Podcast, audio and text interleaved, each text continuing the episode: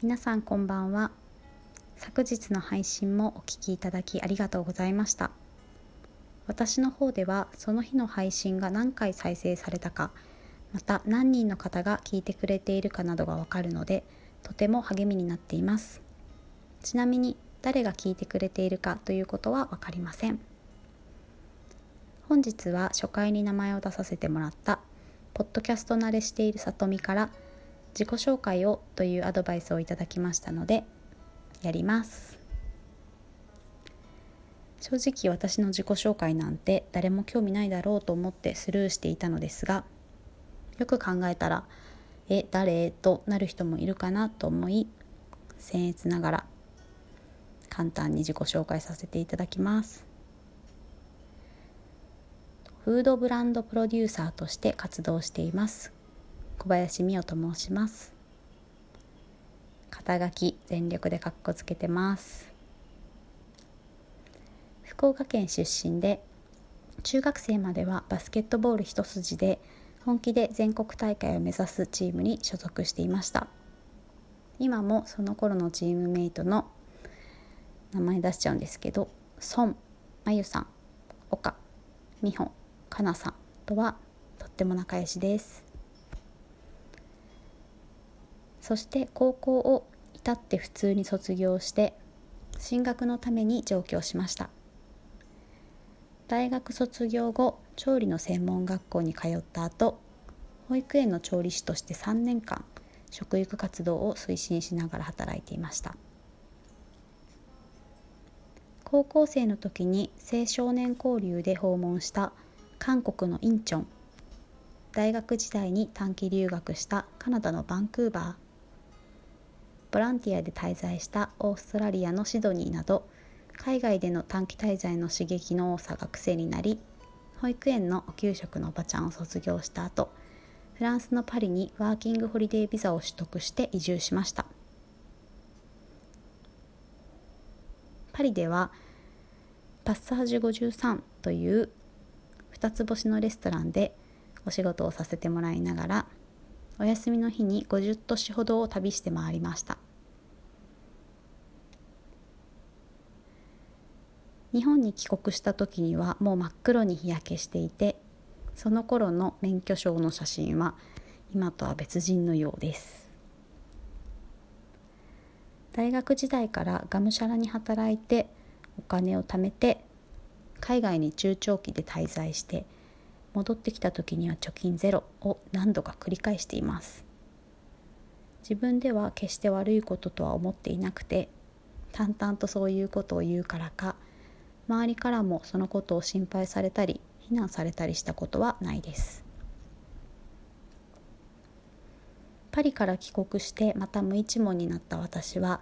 ささやかな経験や感性を生かしたいと食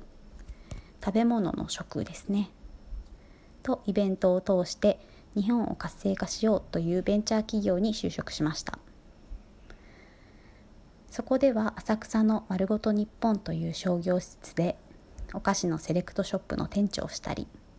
地方自治体の商品発掘や販路拡大のお手伝いいわゆるバイヤーですねをしたりしていました。他にも福島県のいわき市にあるレッドブルーカフェというパンケーキの美味しいお店のコンサルのようなことをさせていただいていました。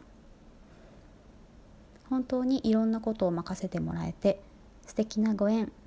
つながりにも恵まれながら3年間お世話になりました。その3年の中で自分自身がやりたいことやりたくないこと理想の生活避けていきたい生き方などがだんだんはっきりとしてきて自分の気持ちを優先して30歳になる年に独立をして個人事業主になりました。独立してからのお仕事を一部ご紹介させていただきますと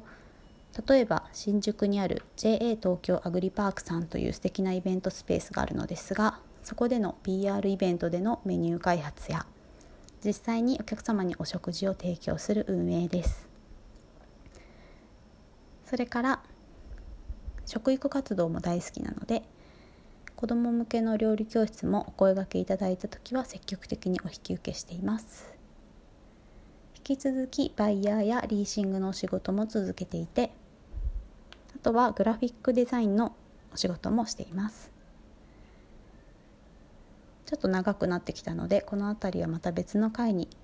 テーマを設けてお話しさせていただきます。ざっと経歴を中心にしゃべりましたがパーソナルな部分で言うと趣味は美味しいもの発掘と動物と戯れることです。生きる上でのモットーは美味しいものだけを食べるです。やっている SNS はインスタグラムのみです。ついおとといかなこのポッドキャストを始めました。でえっとアップルの方のポッドキャストでも聞けるようになりましたのでそちらの方が聞きやすいという方はインスタグラムのプロフィール欄のリンクから飛んでいただくかポッドキャストでチャンネル名の「日日これ口実」で検索していただきますとビールを乾杯ってやってる画像があのお坊さんたちの画像の後に出てくるのでよかったら見つけてください。と長くなりましたがこの辺りで自己紹介終わりにしますね。ありがとうございました。でえっとこれから毎日自分の継続力のなさを克服するために毎日配信していこうと思っているんですが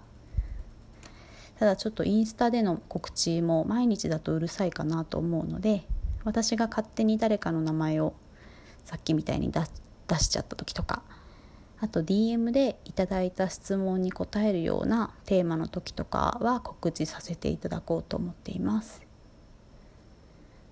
明日はですね早速いただいたご質問で地方から東京に出た時のことで大変だったこととかここは気をつけた方がいいよっていうこととかあと上京してよかったこととかをお話ししたいと思います。まあ、これから上京しようと思っている方や単純にまあ実際どうなの？と興味がある方に役立ったり役立たなかったりすることをお話しする予定です。もしお時間があればお聞きください最後に今日のハッピーはルミネの池袋さんでポップアップをされているアトリエももさんのアクセサリーを3つもゲットできたことですそれでは本日はこの辺りでお聴きいただきありがとうございました。